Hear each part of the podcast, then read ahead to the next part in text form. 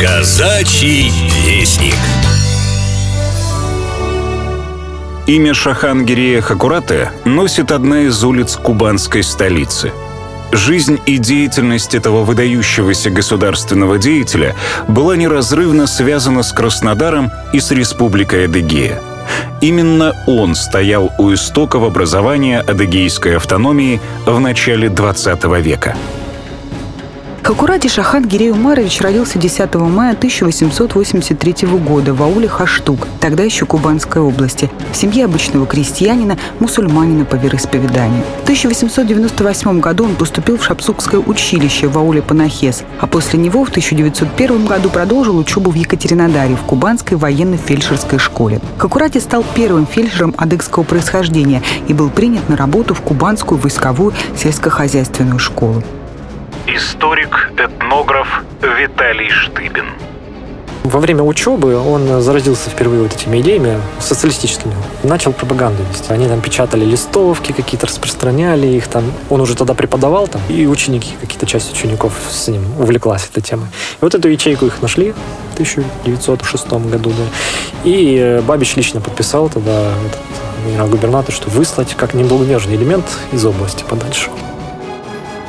В свои 20 лет Хакураты был уже ярым революционером. После обыска в школе его и нескольких единомышленников сняли с должностей. Как вредные для общественного порядка лица, они были высланы из Кубанской области сначала в Терскую область, а потом в Вологду. Он туда попал в Терскую область, но как-то хитрым способом сумел тут оттуда пробрался нелегально по Новороссийске. Осел и начал там воззвание писать во все, там рабочих вот этих новороссийских заводов поднимал. Периодически заезжал в аулы, тоже там пропагандировал. Началом революции Хакурати вступает в ряды рабоче-крестьянской Красной Армии, но вскоре Кубанско-Черноморский комитет РКПБ отзывает Хакурати с фронта на Кубань, восстанавливать разрушенное гражданской войной хозяйство. В 20 году его встречают впервые в источниках в армии Буденова. Он уже воюет на Украине. В 20 году, когда большевики возвращаются в Екатеринодар, его пересылают сюда, в Краснодар, ну, тогда еще Екатеринодар, да, пересылают сюда уже с военной должности, а он там именно был лекарем военным доктором. Его пересылают в Абрау-Дюрсо сначала, управляющим. Первая гражданская его должность уже начинается здесь. Он попадает в Абрау-Дюрсо на буквально пару месяцев. Наводит более-менее порядок там. И его вызывают уже в Екатеринодар. В Екатеринодаре он становится председателем Горского исполнительного комитета. Горский исполком во главе с Шахангирием Хакураты объединяет все аульские революционные комитеты Краснодарского, Майкопского, Темрюкского и Туапсинского отделов Кубано-Черноморской области. Но уже через год становится понятно, что черкесы нуждаются в такой же полноценной автономии, как и другие народы Северного Кавказа.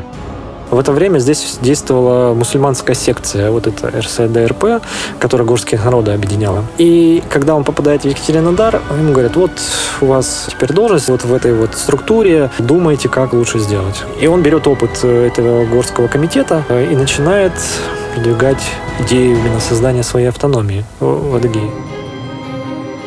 В январе Горский исполком поставил перед Народным комиссариатом по делам национальности РСФСР вопрос о выделении черкесов в автономную область вместе с русскими и украинскими населенными пунктами. Он э, пишет первый проект, как бы он хотел, чтобы видел границы, там обозначает этих аулов. Пока это еще аулы вдоль э, реки Кубань. То есть вот эти районы, они раньше по-другому назывались, там Псифирский округ, там вот Кашкабльский район тоже был, э, Пшеронский. Обозначает границы, говорит, давайте их очертим и выделим в автономию. А вопрос с распределением пересеченности с русскими и украинскими поселениями, ну, в общем-то, решим. Ему сверху дают добро и говорят так, проводите опросы, чертите границы, межуйте землю и э, какие опросы будут у населения, давайте спросим. Команду собрав определенную вокруг себя, он начинает выезжать в аулы, в хутора, начинает опрос населения вести по всей территории будущей вот этой автономии. О том, как бы хотите ли вы войти или нет в новую автономию. И параллельно начинается межевание там, земель, ну, насколько это возможно было. Вот, а опрос он собрал. Большинство опросов у него получились положительные. В принципе, никто не против был входить, даже не национальное население. Он этот проект отсылает в Москву на утверждение Москва подтверждает, но с Кубанской области приходит к возражению. Надо еще опросить, вот неуверенный по, по нескольким аулам, а Белореченский район, который сейчас, там все согласны были, но мы не отдаем. Кубанская область, потому что там железная дорога, узловая станция, все не разрешено. И вот долго у них баталии шли, они встречались, с, вот, объединенные были вот, комиссии Кубанской области и будущей автономии, но получилось у него согласовать. Единственный вопрос стоял какой, самый главный, столицу где сделать? Потому что нет же городов в Адыгейской автономии. Административным центром новой автономии, которую назвали Черкесско-Адыгейской, стал Екатеринодар. Председателем исполкома областного совета был назначен Шахангирей Хакурате. Первые годы у него кураты, они такие сложные. Он, получив вот эту вот автономию, он в ней должен был, во-первых, бороться с преступным бандитизм тогда был сумасшедший. Да? Вот эти банды скрывались в лесах, э, в плавнях, в этих, по Псикупсу, там знаменитые истории такие, с прабреков. Там. Вот идет борьба с э, ними, потом с Юховым они активно включаются строить школы там в аулах, вот затягивают, как говорится, людей туда в это в начальное образование получать первое. Работают над первым алфавитом тогда. Ахмед Бекух тогда разработал на арабской эпиграфике. Хакурати сумел справиться со всеми проблемами, и за 8 лет руля области он сделал, казалось бы, невозможное. С нуля создал систему образования и здравоохранения. Объезжая аулы, участвуя в сходках жителей аулов, станиц, хуторов, Хакурати отмечал способную молодежь, посылал ее на учебу, смело выдвигал на руководящие должности. О масштабах борьбы с неграмотностью, которую проводил в Адыгее Хакурати, писала Надежда Крупская. За букварь сели и стар, и млад. Особенно усердно за учебу взялись черкешенки. Уже в 1931 году неграмотность взрослого населения в Адыгее была полностью ликвидирована. Вот как об этом писали в газетах того времени. Адыгея вписала славную страницу в историю культурной революции. Поразительное и небывалое явление. Адыгейская область по уровню грамотности догнала передовую капиталистическую Англию. Опыт Адыгеи необходимо широко популяризировать как лучший образец культурного штурма. Блестящие культурные достижения аулов должны стать достоянием широчайших масс не только Северного Кавказа, но и всего Советского Союза. В Адыгее были открыты техникумы, учительский институт, научно-исследовательский институт, создано Адыгейское отделение Союза советских писателей и многое другое. В области быстрыми темпами развивались промышленность и сельское хозяйство. Были построены многочисленные мельницы, консервные и другие заводы, коллективные хозяйства, колхозы, совхозы. Своим неустанным трудом Хакурати заслужил буквально всенародную любовь и уважение. Его за что очень уважали, плюс еще он такой открытый достаточно был, как описывали, что к нему мог любой зайти, он там в простяцкой какой-то одежде у себя там что-нибудь пишет обязательно. Мечтой всей жизни Шахангирея Хакураты было вывести Адыгею на самые передовые позиции не только на Северном Кавказе, но и в Союзе, и сделать счастливыми всех ее жителей. И он прилагал к этому все усилия. Восемь раз он переизбирался на должность председателя исполкома Адыгейской автономной области. В 1932 году он стал первым секретарем Адыгейского обкома партии и занимал эту должность до 5 октября 1935 года, пока не перестало биться его сердце. В 1935 году он умер от сердечного приступа. Причем его пытались лечить в Москве, вот как раз приступ был.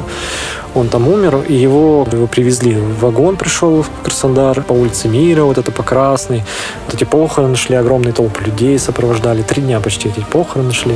Его похоронили по адыгскому обычаю в сквере Жукова современном. Его действительно хоронили всем миром, как национального героя. После смерти именем Хакурати назвали в Краснодаре бывшую Рабфаковскую улицу, сквер и фельдшерско-акушерскую школу. Но уже через три года после смерти, в 1938-м, почетное захоронение и памятник в центре кубанской столицы буквально за одну ночь были ликвидированы, а сам Шахангирей Хакурати был назван врагом народа. В 30 в восьмом году появляется дело, вот, дело Адыгейского парткома, в котором э, их всех обвинили в причастности с, к турецкой разведке. Ну, как это стандартный вот для адыгов тему им приписывали такую. Враги народа, значит, все, и его посмертно тоже признают. Ну, там описывают так, что вот стоял вечером памятник, цветочки росли на, на этой клумбе, а на следующий день его уже нет. Там просто вот полянка с цветами. Послевоенное время Шахангирею Хакураты вернули его доброе имя. Как и многих других осужденных по политическим статьям, его реабилитировали. И снова в честь известного политического деятеля и революционера назвали улицы в Майкопе и Краснодаре. В сентябре 1987 года на углу улиц Красной Гимназической установили мемориальную доску, но до сих пор никому не известно, где покоится прах славного героя адыгейского народа. Программу подготовили Алексей Орлов и Марина Попович. Казачий вестник.